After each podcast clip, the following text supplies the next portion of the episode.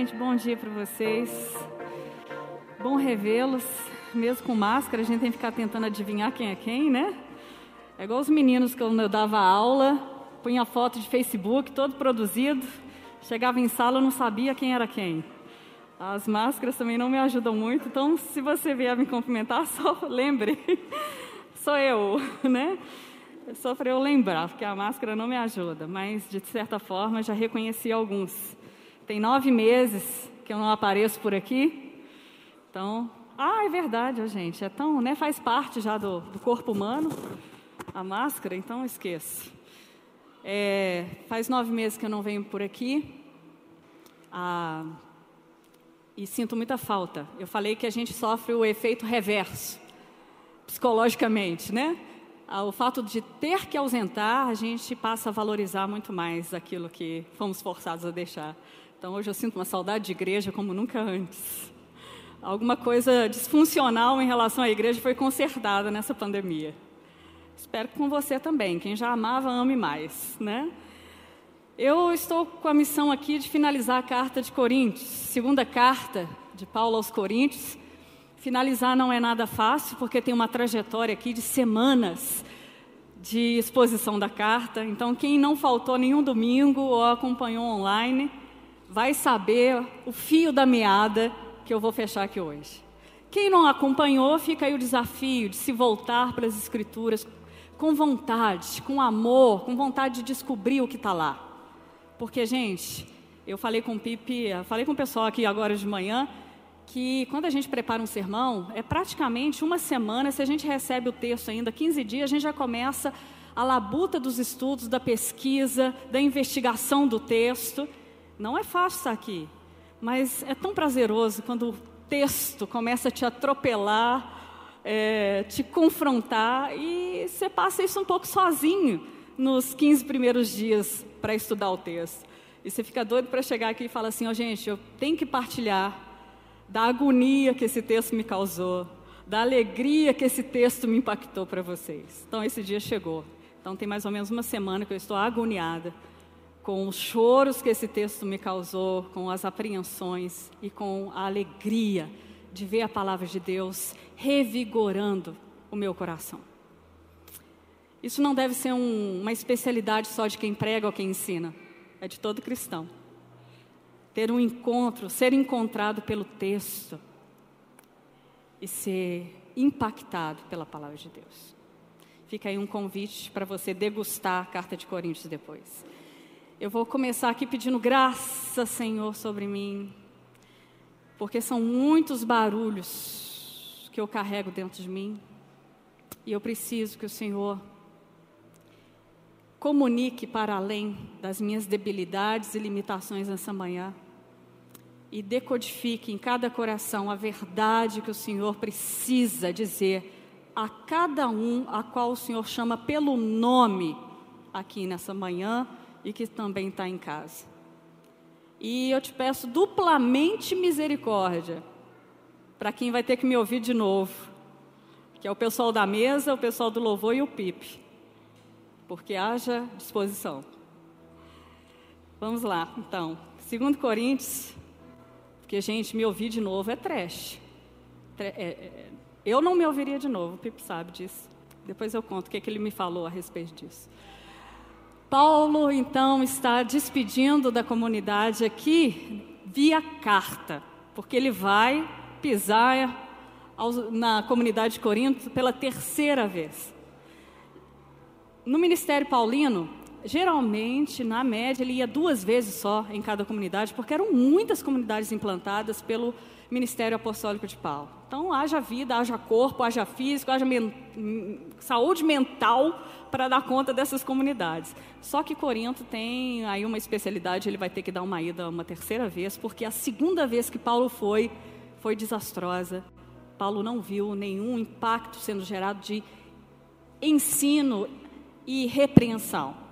A comunidade, as pessoas que compunham a comunidade, não só a liderança, mas as ovelhas estavam no estado irrepreensível elas não estavam mais dispostas a ouvir o que Paulo tinha a dizer, porque elas estavam sendo ludibriadas, iludidas por um grupo chamado de, de ministros forasteiros, missionários forasteiros, que o PIP semana passada colocou aqui que Paulo chamava também de superapóstolos. O que seriam os popstar gospels, coaching do evangelho da nossa atualidade? Eles são atrativos, atraentes, né? E ah, alguns estudiosos chamam eles de líderes missionários entusiastas. Quem não gosta de ouvir alguém entusiasta? Né? Paulo estava tendo que lidar com esses missionários itinerantes que viviam de comunidade em comunidade, distorcendo sutilmente. O problema é a sutileza. Porque quando a coisa é descarada, a gente bate o olho e fala assim: nossa, mas está ruim demais. O negócio é quando é sutil.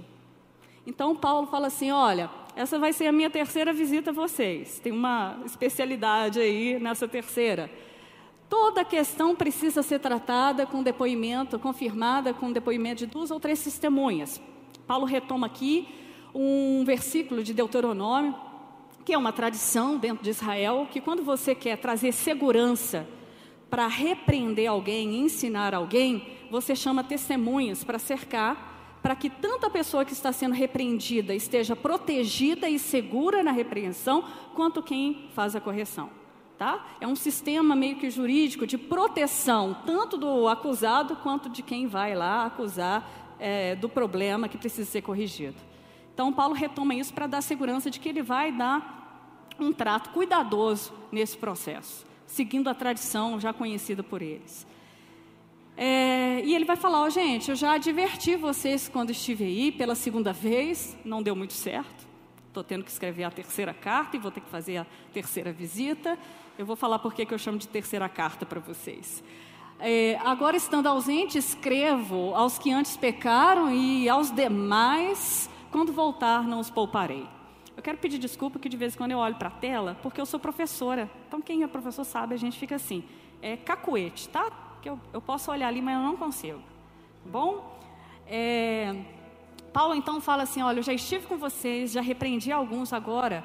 Não, não é só alguns, são todos. Não é um, dois ou três, é todo mundo, é a comunidade inteira.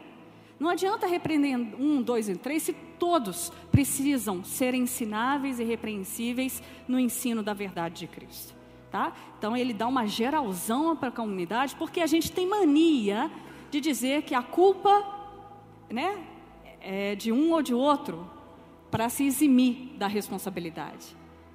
É, e numa comunidade de fé, a gente pode cair nesse erro, dizendo a culpa é da liderança, não é minha. Então eu não tenho responsabilidade com isso. E Paulo está dizendo: tem sim. Tem de alguma forma, porque você concorda com isso, porque você tolera isso, porque você aceita passivamente, sem questionar a nada, o erro. Mas não é erro moralista, tá, gente? A gente não tem aqui um caçador das morais, um fiscalizador e um auditor da moralidade humana. Paulo não está fazendo fiscalização da moral, ele está fazendo fiscalização do conteúdo da verdade que provém de Deus, que conserta a vida, como consequência. Quando você tem um bom evangelho, uma boa nutrição do evangelho, a sua vida naturalmente começa a responder a esse conteúdo.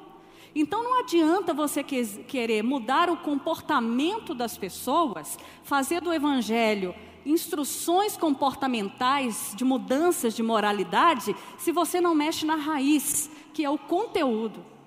O conteúdo molda a forma de viver. Então Paulo vai na raiz do trato. Porque se ele tratar só comportamento, ele estava reduzindo o evangelho a comportamentalismos. E isso quem faz são os religiosos. Discípulos de Jesus não trabalham fiscalizando comportamento alheio, moralistas alheios. Os discípulos e discípulas de Jesus trabalham preocupados com o conteúdo que leva à expressão da vida na forma de se expressar em sociedade, com a família, com as pessoas. É consequência, tá? Então, é, é, ele está falando assim, ó, que ele está mandando a carta, mas quando ele chegar lá e ver que a coisa não mudou, não melhorou, ele não vai poupar. Ele vai ter que ser severo na forma de atuar. Por quê? Eu vou mostrar por que, que ele fala que vai ser severo, tá? Então, qual que é o contexto? Por que, que eu chamo de terceira carta? Fala assim, Renata, você é uma herege, porque eu estou lendo aqui na minha Bíblia a segunda carta aos Coríntios. Aos Coríntios. É porque a carta do capítulo 10 ao 13, para quem já esteve aqui, vocês vão ver uma mudança abrupta de assunto.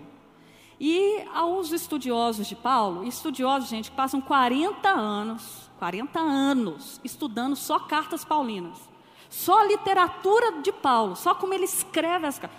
Que vida é essa, né, gente?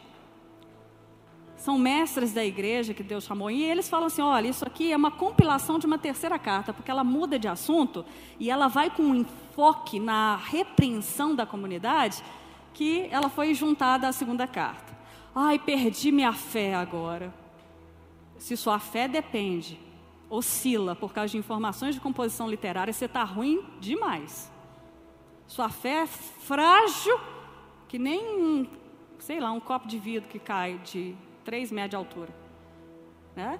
É só uma informação para vocês saberem que uma carta dessa é tão rica que eu precisaria aqui de três, sei lá, três semanas, sei lá, para tratar só esse pedacinho. Eu falei uma semana no, no primeiro, mas acho que é quase um mês.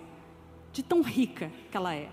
Então, Paulo vai o contexto do capítulo 10 ao 13 é que a comunidade de Corinto estava seduzida, iludida pelos, pelos missionários forasteiros e eles eram os entusiastas da fé, e a pregação deles, o conteúdo que eles ministravam sobre os coríntios, caíram como uma luva nas expectativas e anseios do, do povo. Porque a cidade de Corinto era uma cidade politeísta, que recebia várias afluências religiosas e com uma cultura grega que tem um quê de soberba, de altivez diante dos dos seus deuses, os seus heróis. Né? Para quem conhece a mitologia grega, os deuses se apresentam com força, com vigor, com performance. Então, era uma igreja que trouxe para dentro, eram pessoas que trouxeram para dentro da comunidade uma bagagem cultural cheia de coisas que o evangelho precisava triar, fazer uma peneira. As meias furadas, as meias sujas que você não precisa mais carregar, que são frutos da cultura religiosa, pagã, a forma de vida anterior, que você começa a carregar e traz para dentro da comunidade. E o evangelho começa a abrir essa mala e tirar assim: ó, essa meia aqui não serve mais não. Essa meia é da infância, joga-se fora. Isso é coisa de menino. Ó, isso aqui é um comportamento que não, que não reproduz o amor de Deus. Isso aqui precisa ser mexido. E o Evangelho começa a desobrecarregar essa bagagem que a cultura contrapõe ao conteúdo da revelação dada em Jesus. Não é tudo que o Evangelho desfaz, porque Deus redime a cultura, redime aspectos da vida que a gente não fica. Quem já assistiu aquele filme Os Homens de Preto, né? Da minha época, né, gente? Os homens de preto chegavam e apagavam a memória da pessoa, limpava e você começava de novo. O Evangelho não reseta as suas vivências, as suas experiências, né, a sua cultura, mas o Evangelho ressignifica aquilo que não é proveitoso. E é isso que Paulo está tendo trabalho de fazer nessa comunidade tão trabalhosa, porque a cidade, a afluência grega, cultural, era muito pesada ali. Então, por isso que ele vai a terceira vez, porque é uma igreja que demanda dele. E esses é, é, missionários forasteiros, eles adoravam o discurso de poder. Como os coríntios adoravam isso? O poder de Deus. Você agora é um portador da divindade. O Espírito Santo entrou dentro de você e agora você não precisa mais ficar assim, ó, oh, vem Espírito Santo. Não, isso é coisa de gente fraca. Quem fica dependendo para ser capaz, não, toma posse e já seja se torne um homem divinizado, cheio dos aspectos do poder de Deus. O Espírito Santo, ele flui através de você, você não está entendendo. Você estica a mão assim, ó, Horiuget, né? Para quem é da minha época também. E ele entra, porque eu sou portador de você, do Espírito Santo. Nós temos poder, vocês não estão entendendo. Olha como é sutil. Nós temos tal poder. Mas Paulo vai consertar as perspectivas a qual esse poder opera. Que não é dessa forma que me diviniza, que me empodera como se fosse uma casta superior religiosa, em que eu sou mais próximo de Deus, eu sou mais um ungidão, e a gente empodera-se de Deus. Gente, como que essa carta não passou em 1970 anos? Porque tem 1970 anos que essa carta foi escrita. E como tem coisas tão parecidas? Por que, que tem coisas que parece que não passam com o tempo? Porque o ser humano continua o mesmo de eras em eras. Caído, perverso, amante do poder, amante da força. Foi isso que Adão e Eva quis: poder e força por si mesmo, fora de Deus. E a gente reproduz isso com muita naturalidade. E aí os forasteiros, missionários, utilizavam dessa ganância de ter o poder usando do discurso religioso, sendo um dos mais perigosos o discurso religioso, porque ele convence as pessoas na sua fragilidade a se tornarem poderosas por si mesmo, no poder de Deus.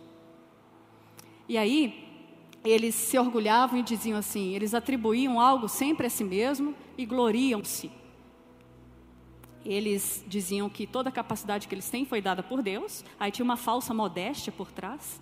Ó, Deus me deu, Deus me, me capacitou, mas eu, através de mim, Deus age. São sutilezas. Às vezes você usa o através de você com tanta arrogância, mas você diz que Deus te usa através. Né? Que no final é você mesmo que está agindo apossar-se de Deus com arrogância. A religião é mestre, os arquétipos religiosos são mestres em fazer isso. Por isso que é sutil, porque a gente gosta desse discurso. E aí Paulo vai dizer: ah, e outra coisa, eles usavam muitas experiências espirituais que eles tinham para impressionar os coríntios. Gente, eu fui no inferno, vocês precisam ver o que, que eu achei lá. E todo mundo, nossa, Fulano foi no inferno. Olha, eu fui no céu.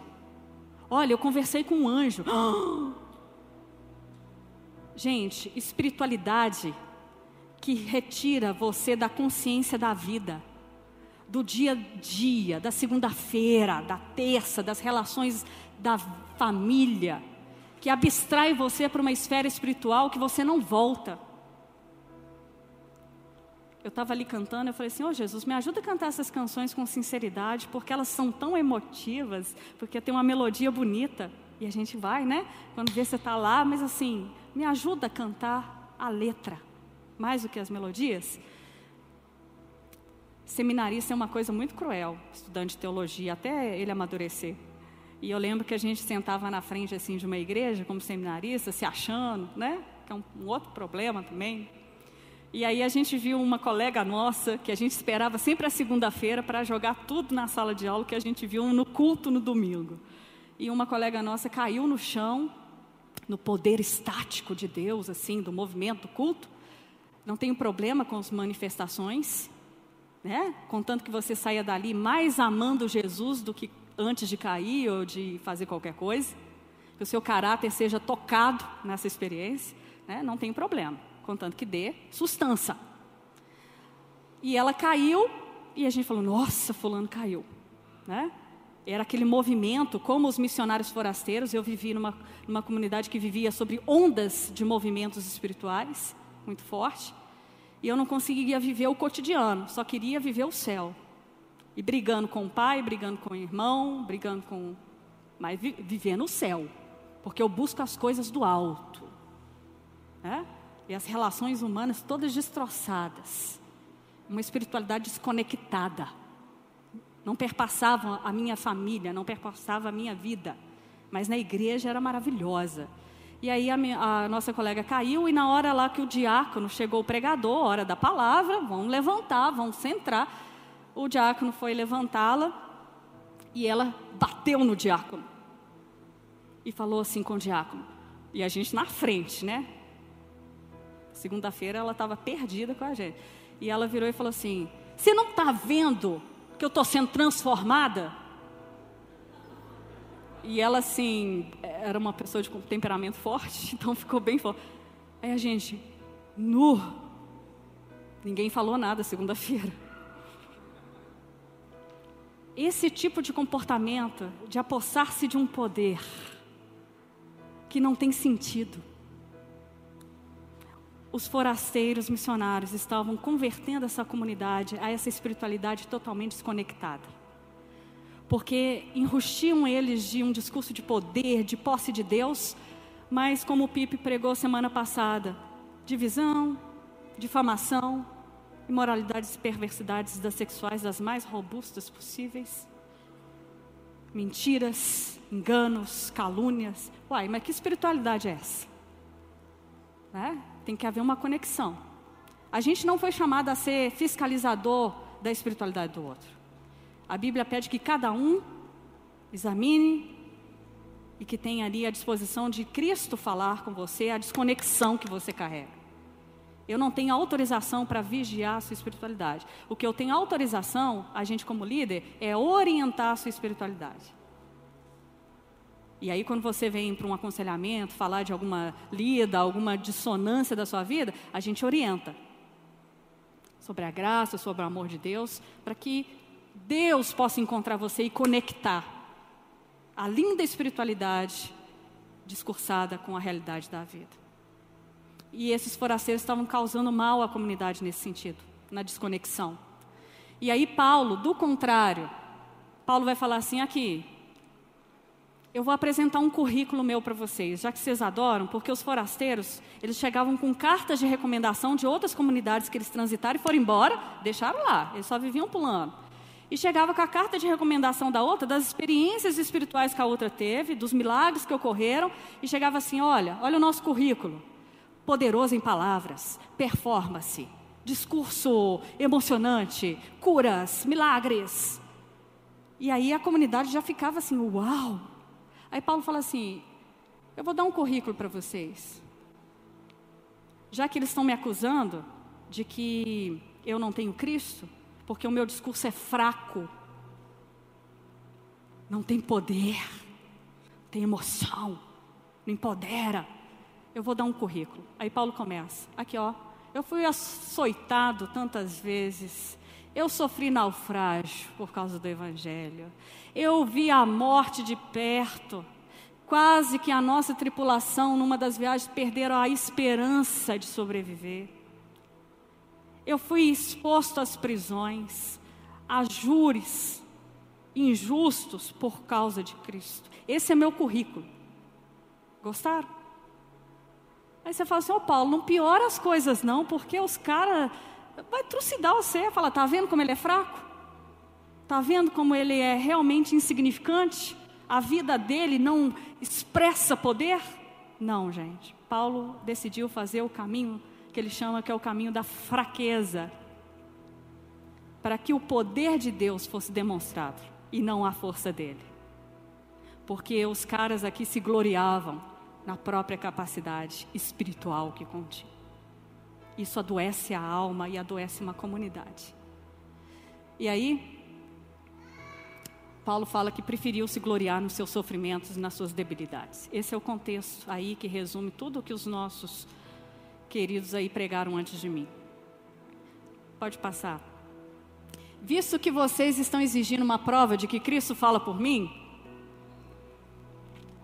por meu intermédio, eu quero dizer que Cristo é quem não é fraco, mas Ele é poderoso entre vocês. Eu sou fraco, mas eu vou dizer que Cristo é poderoso. Mas eu quero dizer para vocês como é Cristo é poderoso. Aí o povo falou assim: não, eu sei que Cristo é poderoso, mas não nas concepções de poder que vocês foram ensinados. Eu vou mostrar a forma com que Cristo manifestou o seu poder. E aí, gente, é, ele vai dizer: Cristo, na verdade, foi crucificado em fraqueza, mas vive pelo poder de Deus. Então, da mesma forma com que Cristo se apresentou em fraqueza e foi empoderado por Deus e não por si, dependeu exclusivamente de Deus, da Trindade, para ser quem era, mas nós, da mesma forma, somos também fracos nele, mas pelo poder de Deus viveremos com ele para servir vocês. Olha só, o poder que Paulo está falando então que Cristo opera na fraqueza é para serviço, nem é para glória. Aí você vai, lascou. Tá ruim demais, Paulo. Que a gente pensa que você vai dar uma guinada, falar assim, agora não, o poder é para servir. O poder é para amar. Não é para assinar outra coisa. Eu, como mãe, nessa cena de Maria, Maria maravilhosa. Tem minha admiração profunda, Maria. E ela tenta proteger, né? Lembrando da infância, mas ali não, ela não pode proteger. Porque justamente na destruição que Deus permite de si, Cristo, Deus encarnado, permite de si, na sua fraqueza, no seu esfoliamento, na sua entrega, no seu serviço de amor, Ele está renovando todas as coisas. Então, quando Maria chega e ele fala assim: Vê, mãe. Vocês conseguem ver a contradição dessa cena? Veja, mãe, eu estou renovando tudo. É isso que Paulo quis dizer. Só o fato de Deus se tornar criança. Gente, criança é uma coisa dependente e frágil. Deus se tornou criança e esteve entre nós. Para um grego, gente, você falar que Deus se tornou fraco, acabou a deidade dele, acabou a divindade dele. E era a cultura grega que Paulo estava. Paulo optou por esse caminho. E ele vai dizer: olha, Deus entrou no tempo e no espaço da história humana, se limitando, abrindo mão de toda a sua glória e seu poder. Entrou dentro da nossa história. Emanuel emanou Deus para dentro da história. Emanael entrou Deus na história para poder te resgatar. Oh Deus, não era melhor fazer uma lua em forma de coração e pôr ela com luzes de neon à noite? dizendo: Humanidade, amo vocês, quero salvar. Não, Deus entra na história de forma frágil, limitado. Então, Paulo vai dizer aos super, aos superapóstolos, eles eram contrários à teologia da cruz. A teologia da cruz perpassa praticamente a teologia paulina, que é o ensino da fraqueza poderosa de Deus. Teologia da cruz. Essa é um enfoque paulino em praticamente grande parte das suas cartas. E os superapóstolos vão ficar no estado calamitoso, porque Paulo está dizendo para a comunidade: Deus se fez fraco para vencer. Deus implodiu o poder de toda a maldade humana e de todas as entidades potestáticas que existem pelo poder da entrega e da fraqueza. Ele entra para dentro da história e implode de dentro para fora, sofrendo todas as situações de sofrimento, de, de desafios do sofrimento humano. E aí, só quem é poderoso, poderosão de verdade, é que pode se tornar fraco. Então, gente, até para você ser fraco, conforme Paulo recomenda, né? Você precisa depender de Deus, porque o seu estado de fraqueza já é natural. Só que o problema é que pela queda em Adão, né, que a gente reproduz, a gente acha que é forte, que é poderoso, que manda nas coisas, manda na vida, que tem controle da manhã, e a gente se acha. E Paulo está dizendo que até para aprender a fraqueza tem que aprender de Deus, que é o todo-poderosão de verdade, por natureza e direito, que se fez frágil por vontade. Você não se faz fraco por vontade. Você já está em estado de fraqueza por causa do pecado que habita dentro de você. Mas Deus, sendo todo-poderoso, voluntariou-se por iniciativa própria à fraqueza. Por isso que quem segue a Jesus de Nazaré está perdido. Porque o primeiro exemplo de quem abre mão do poder para servir é o próprio Deus que tinha todo o direito de não precisar disso. Aí ele fala assim: vá e vem atrás de mim. Deus se tornou vulnerável para resgatar homens arrogantes, mulheres arrogantes, perdidos em suas próprias forças. Isso sou eu e você. Só é salvo, só é salvo quem reconheceu que estava num estado de arrogância e de autodeterminação, de força própria profunda. E abaixou as guardas e se rendeu diante da própria força a quem de fato é o poderoso. Conversão, gente, converter é abaixar as guardas é deixar Deus adentrar os quartos da nossa arrogância, da nossa autossuficiência e começar a trazer governo e senhorio na nossa história. Tem gente que trata Deus como se fosse um consultor aos problemas da vida. Oh Deus, eu queria uma assessoria sua, porque eu estou sofrendo demais, eu não sei o que vai ser de amanhã, só podia me ajudar. Mas Deus não é Senhor. Jesus não governa. Porque o plano de governo de Deus é tudo. Não só a terra e o cosmo, o universo que já é dele, é você todo. Tudo que perpassa por você está sob o cuidado gracioso do governo de Jesus Cristo de Nazaré.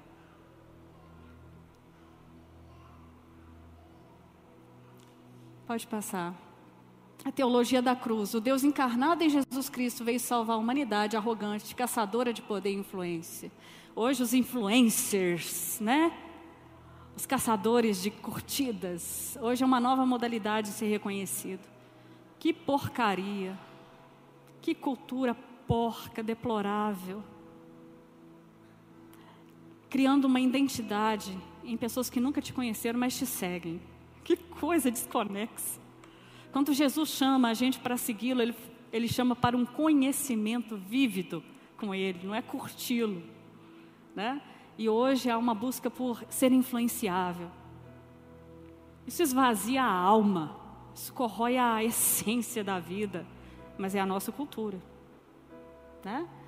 Ou talvez os missionários forasteiros de Paulo estariam aí comprando, porque tem como você comprar pacotes de curtida, né?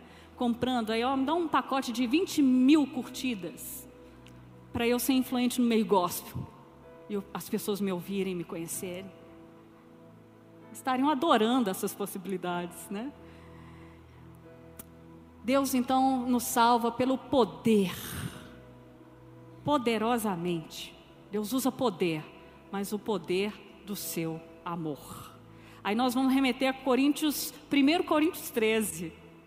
Né? Eu estou falando em 2 Coríntios 13, 1. O que, que é o poder do amor de Deus? O amor que tudo sofre, que tudo espera, que se entrega, se doa, se esfolia. Esse é o amor de Deus. Isso é poder. Quando eu vi as pessoas querendo poder no meio da comunidade, eu comecei como professora de teologia, já tem 17 anos que eu dou aula a sofrência é grande e a gente começa a ficar um pouco mais sem paciência. E aí eu comecei a perguntar aos meus alunos que buscavam poder. Eu falei: você quer poder para quê? Para que poder? Agora, se tiver uma finalidade que é o serviço, o amor, o poder está no lugar correto. Mas eles queriam outros poderes, ainda mais no meio que eu estava. É o amor humilde que se põe a serviço. Mas é um serviço doador. Porque a gente pode fazer um monte de coisa, gente. Ser tarefeiro. Mas não fazer em doação. Eu posso servir querendo algo em troca. E ter uma aparência de piedade no que eu faço. Mas no final, eu quero poder. A pregação da cruz e o espírito que nela age atua no coração das pessoas que são tomadas pelo amor de Cristo para uma nova forma de viver. Gente, Paulo faz isso em todas as suas cartas praticamente. Ele passa uma média aí de 5 a 10 capítulos das suas epístolas falando da teologia. É teologia mesmo, pesada. Falando de como Deus se revelou, como Deus veio, com a obra de Jesus, o que, que ele fez. Aí você fala assim: nossa, essa teologia dele é profunda, é coisa assim que você precisa debruçar para você entender, de tão profundo. Aí, depois dos dez capítulos, revelando quem Cristo é, o que ele fez, a obra de Deus no mundo, aí ele fala assim: agora, gente, vamos conversar aqui depois de tudo que vocês descobriram sobre Jesus, sobre a obra dele, como que a gente vai viver agora? E aí Paulo começa a parte prática das suas cartas. Então, mediante esse saber, esse conteúdo, essa nutrição da revelação de Deus, então agora eu oriento vocês, parem de mentir. Para de caluniar. Para de habitar e fomentar o mal dentro de você. Aí Paulo parte para o prático. Porque sem conteúdo, não tem como praticar. Eu posso fazer uma pregação aqui só de prática. Aí é a exposição comportamentalista do Evangelho. E mudança de comportamento não muda a vida. É como tomar banho, é como trocar de roupa sem tomar banho, como diz um pastor amigo que eu ouvi uma vez falando. Tem certos tipos de pregação que é troca de roupa e mudou tudo. Não. Tem que tomar banho e trocar de roupa. O evangelho tem que fazer uma faxina nas estruturas aí da sua vida, para que de fato você consiga responder à obediência de ser um, um ser humano melhor. Sem conteúdo não é possível, gente. Sinto muito dizer. E não é um conteúdo intelectual, de acúmulo de informações sobre Deus. É conhecer, sim, intelectualmente, mas deixar descer para o coração. Esse duplo movimento, saber e conhecer. Saber e conhecer. Que eu conheço aqui dentro. E aí, gente, pode passar? Paulo, então, depois de fazer essa exposição de qual é o modelo que nós, como comunidade, a comunidade de Corinto precisa aprender, que é pela fraqueza e pela dependência de Deus que se pode viver uma vida irrepreensível, mediante os, as condições que Paulo coloca, de buscar a paz, ajudar um ao outro, aquelas coisas que a gente sabe que cristão deve aprender a fazer. Aí Paulo vai falar assim: olha, mediante essa obra do Deus que se enfraquece e demonstra o seu poder, examine vocês E veja se Jesus Cristo está em, em vós. Em é dentro. Jesus, quando faz um dos seus sermão, sermões para a multidão, ele diz assim: Olha, eu dei peixe, dei pão, vocês comeram aí, encheram a barriga, agora eu quero ter um papo sério com vocês. Vocês precisam me ingerir também. Eu sou o pão eu sou a água. E pão e água são coisas básicas para a sobrevivência: carboidrato e água. Você tem energia para a vida. Jesus fala assim: me faça de seu carboidrato, da sua dieta. Me ingira, me faça ingestão de mim. É para dentro. Não é andar com Jesus só. É Jesus em vocês. Aí Paulo pede essa, esse autoexame para ver se o que eles então estão conhecendo de Jesus, se que, o que eu estou absorvendo de Jesus bate com aquilo que ele disse que Deus é. Olha, o que eu mostrei de Deus para você está batendo com a sua vida? Veja como Jesus fazia, andava. Está batendo? Examinem. Aí você fala assim: Jesus não está batendo. É igual a minha, a minha oração hoje. Senhor, não está batendo. Tem misericórdia de mim. É um desespero interno. E não vai bater, não, gente. A vida toda não vai bater. Mas que bata, que o que não bate, encurte um pouco mais. Porque só a ressurreição vai resolver esse negócio. Essa ambiguidade da nossa vida. Então você vai levar esses trem que não bate até o final. Mas que a distância seja menor da incoerência da minha vida. E que se alguém vê algo certo e falar assim, poxa, como você é amável, você fala, Jesus, sua obra está forte aí, hein? porque ele vê o que eu não vejo. Essa é uma consciência que a gente precisa ter.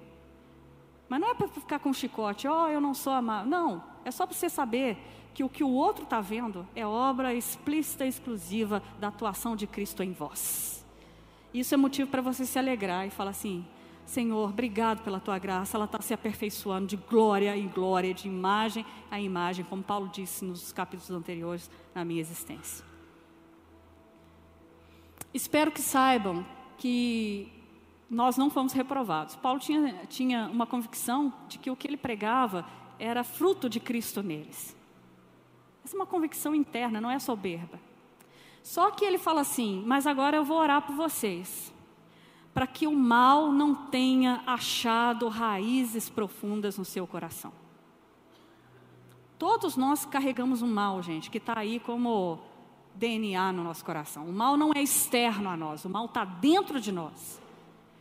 A gente acusa o diabo como álibi do mal, mas o mal que o diabo provoca, ele só fomenta aquilo que a gente já tem como plataforma para ele agir.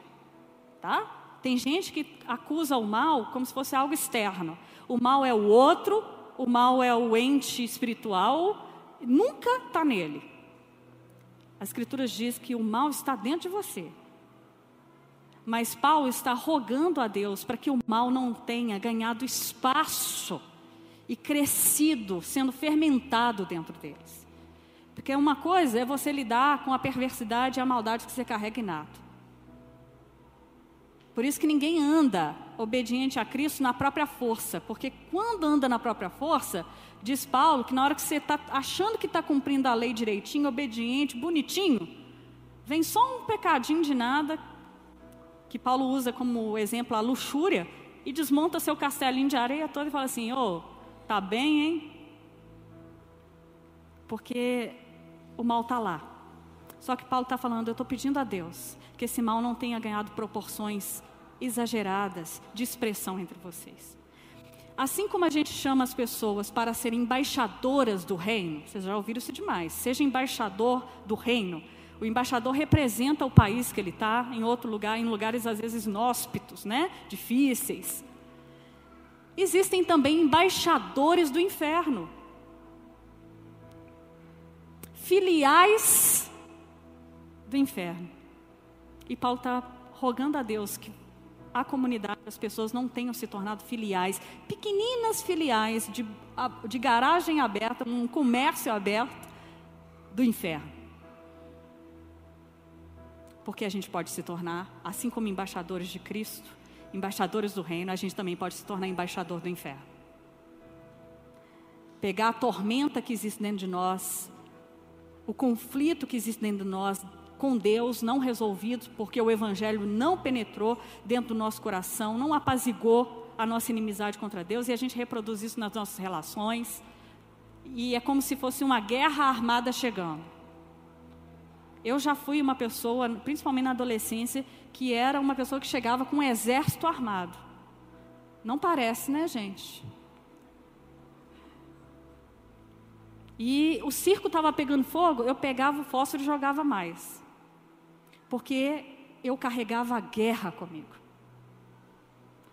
Eu tinha uma nuvem trovejando na minha cabeça e eu levava tempestade. Graças a Jesus Cristo, que começou a dissipar. Essa nuvem ainda está lá, está dissipando, está ficando mais, mais cinza. Mas um dia ela vai branquear, vai ficar sem tempestade. Os meus soldados do orgulho, do desprezo, da indiferença vão sendo derrotados até a ressurreição. Vai demorar um pouquinho, já estou avisando, tá? Para quem convive comigo sabe, né, Bruno? Então, Paulo está dizendo: não sejam filiais do inferno. Agora, eu, Paulo é muito cuidadoso, que ele fala assim: eu não estou orando porque, oh Deus, tira o mal deles, porque eu sou bom, porque nós somos aprovados. Não, Paulo está falando: não, eu não estou orando por isso porque a gente é bam, bam, bam, não, tá? Mas para que vocês façam o que é certo. O que é certo, gente, é fazer aquilo que Jesus ensinou: amar. Aí você fala, gente, é difícil amar, porque hoje o amor foi cooptado por vários discursos, né? O amor condescendente, o amor que não provoca mudança, o amor que, que não mexe em estruturas, que deixa as coisas como. É, várias facetas do amor. A gente está falando do amor que provém de Deus. Renata, eu não sei o que é. Descubra. Vá para os evangelhos. Começa a correr atrás de Jesus. Vai vendo o que Jesus faz, como ele vê, como ele percebe. Ele é o amor andante. Se você quer aprender o amor, vai para os evangelhos. E, e persegue Jesus lendo os evangelhos. Aprenda dele. Isso é fazer o certo. Não é ser um moralista de plantão e falar assim, aqui, isso está errado. Aí você está com uma trave enorme, está falando que o outro está com si. Oh, é confusão. Você não tem autorização para fiscalização da vida e da moralidade alheia. Se alguém está desmoralizado, a sua chamada é ter compaixão para edificar o outro. Chamar o outro falar assim: Poxa, você está se autodestruindo, cara. Sua dignidade está indo para o ralo abaixo. Revigora o seu ser. Você não foi criado para essa vida, não. Sua imagem, a qual Deus formou em você, está toda desfigurada. Não há reconhecimento de nada. Quem é você? Esse é o nosso papel, para edificar, não é acusar. É ajudar o outro a ver a que ponto chegou na sua falta de dignidade, na sua autodestruição, por amor e não para jogar mais no precipício. Então, Paulo vai dizer assim: olha, façam o que é certo, para que, mesmo, né, embora pareça que a gente tenha falhado, não importa os missionários forasteiros falando que a gente é fraco, falhou, não. Contanto que vocês vivam bem. Olha a doação pastoral de Paulo, né? Tem problema minha difamação, não. Contanto que vocês sejam bem, fazendo o que é certo. Porque se vocês fizerem o que é certo, discernirem, esses caras aí vão sair rapidinho, eles não vão dar conta. Eles vão pegar a bagagem e ir embora. Paulo é muito estratégico, eu adoro os discursos de Paulo, porque ele, cuidado da fala, ele provoca uma mudança assim de raciocínio. Pois nada podemos contra a verdade, mas só em favor da verdade. A verdade que ele está dizendo aqui é toda a obra revelada em Jesus Cristo. Isso é a verdade. É as promessas de Deus cumpridas na encarnação, na morte e na ressurreição de Jesus. Isso é a verdade. E a verdade roga para si tudo. E aí Paulo está falando assim, não somos contra a verdade, porque a verdade foi colocada pelo próprio Deus. Ele é que se di, di, disse, ele é que se contou. Ele chegou e tomou iniciativa e falou, gente, sou eu, cheguei. Então Paulo fala assim, nada temos condições de ir contra essa verdade revelada em Jesus, a não ser somente ser a favor dela. Só ir na fluidez dela e atrás dela, porque ela tomou iniciativa por si só na revelação em Jesus. Está tudo lá. A verdade não é um conjunto de ideias, de filosofias sobre a existência.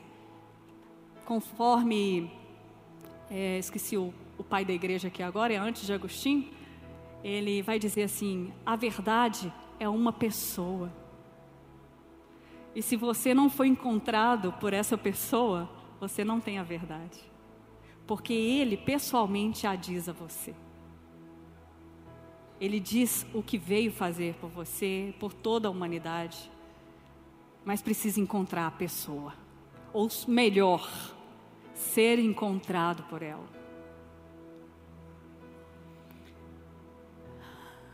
Ficamos alegres sempre que estamos fracos. Ô Paulo, para com isso. Os forasteiros vão cair em cima de você, você só piora as coisas. Ficamos felizes, regozijamos quando nos apresentamos fracos. Por quê, gente? Porque a fraqueza de Cristo, a entrega, é na verdade a revelação de todo o poder do amor de Deus. Então, eu fico feliz em ser fraco para que vocês sejam fortes. Mas sejam fortes para que sejam aperfeiçoados.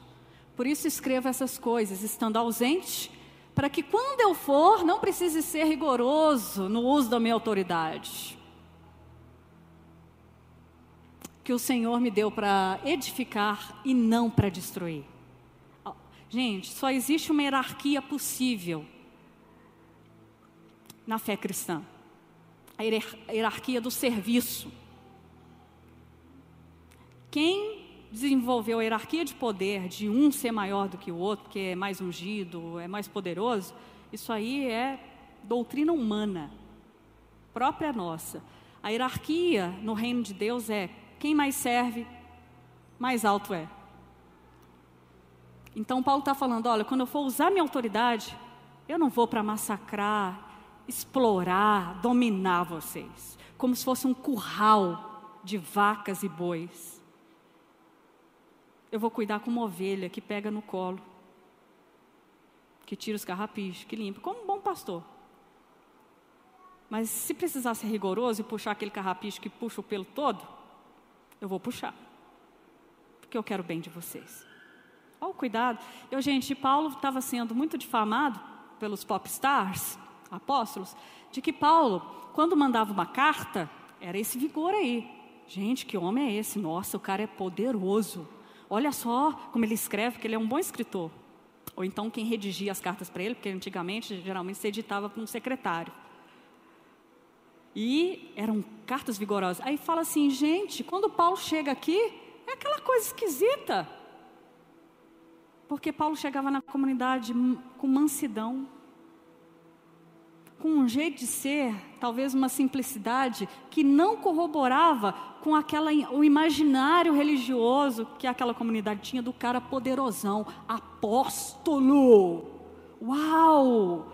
Vão divulgar para as redes sociais, o cara é poderoso. Não, Paulo chegava com mansidão, gentileza, amor, não correspondia a expectativa imaginária do poder. Aí os caras que gostavam do poder, os pregadores, falavam assim: aqui, vocês viram a presença insignificante de Paulo? Fala meio esquisito, a presença dele é meio sem performance, não tem aquela presença. Eles usavam isso contra Paulo. Aí Paulo faz assim: ó, gente, eu vou mandar uma carta antes, para ver se amacia a carne, antes, para depois eu ia aí. Eu gostei dessa estratégia de Paulo. Aí eu até brinquei hoje mais cedo, falei, Pipe, quando você, que a gente se corrige, tá, gente, entre a gente. Tem dia que a gente fala assim, ó, oh, tá isso, tá, tá. É muito bom, dói, né? É ruim.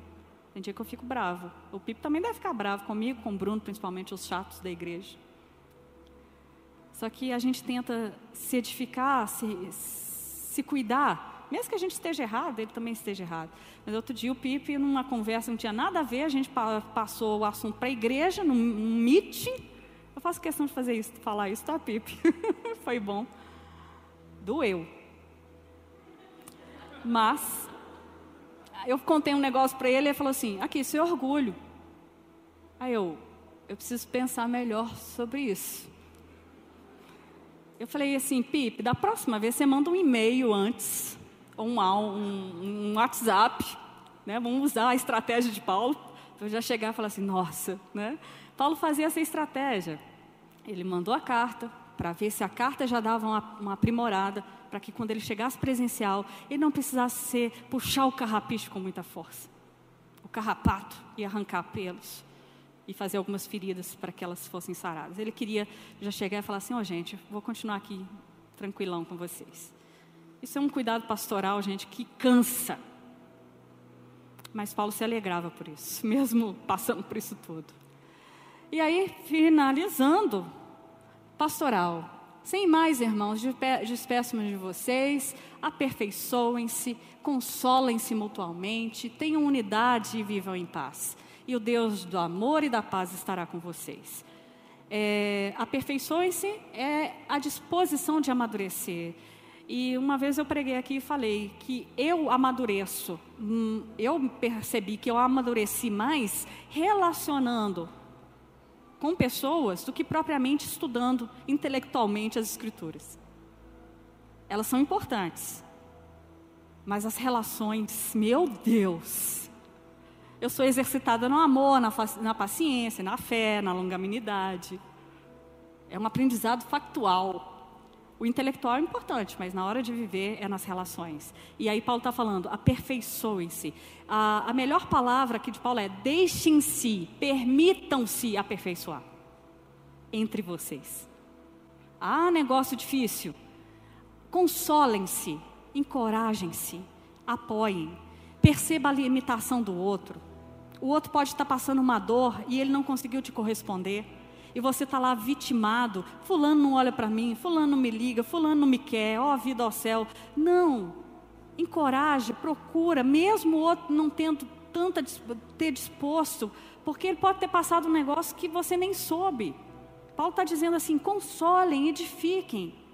Não fiquem com essas coisinhas presumindo, vai lá e se ponha a serviço do outro.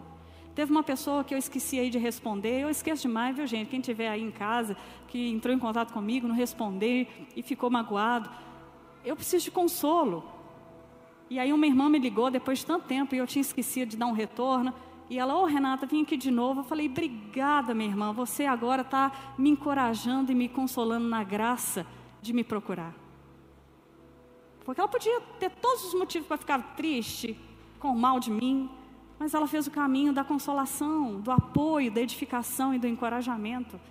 Porque a gente não está aqui para nutrir quebras de vínculos. E busquem a paz. Só pode ser promotor da paz. Você só pode desejar a paz para um ou dois e três reunidos se você estiver em paz. E como que você está em paz? Quando você deixa de ser inimigo de Deus. Quando a obra da cruz a teologia da cruz, a entrega de Deus e a obra de Cristo reconcilia você de volta em amizade com Deus. Só tem, só pode ser promotor da paz quem está reconciliado em Jesus Cristo pela cruz. Aí sim você pode ser um promotor da paz. Então, Paulo, já sabendo de toda essa verdade, ele diz: promovam a paz entre vocês. Não é passividade, porque não existe falta de conflito nas relações. A gente sempre vai ter conflito. Então, paz não é ausência de conflito, mas é uma disposição de resolver e de promover, e não de incendiar o circo, de destruir as relações mais do que já estava destruído. É? E aí acabou. Paulo deseja que os irmãos, no nosso contexto brasileiro, que eu sinto muita falta, se abracem deu aperto de mão, aqui é ósculo santo, é beijo na face, é aquele tem turco, que o turco estava fazendo é cinco beijos na face, né? Ou então um beijo no pé, o um beijo na mão. O ósculo santo era coisa do Antigo Testamento já praticado, como forma de carinho e acolhimento. O nosso é o abraço. Então, Paulo, se estivesse recomendando, abracem-se, cumprimentem, não na pandemia, com certeza Paulo falaria isso. Paulo era muito consciente da realidade humana. Ele fala, não na pandemia, espera, mas quando for dar o abraço, que seja aquele abraço. Porque nisso há consolo, há vigor, né, sendo comunicado. Que a graça do Senhor Jesus Cristo, o amor de Deus o Pai e a comunhão do Espírito estejam com vocês.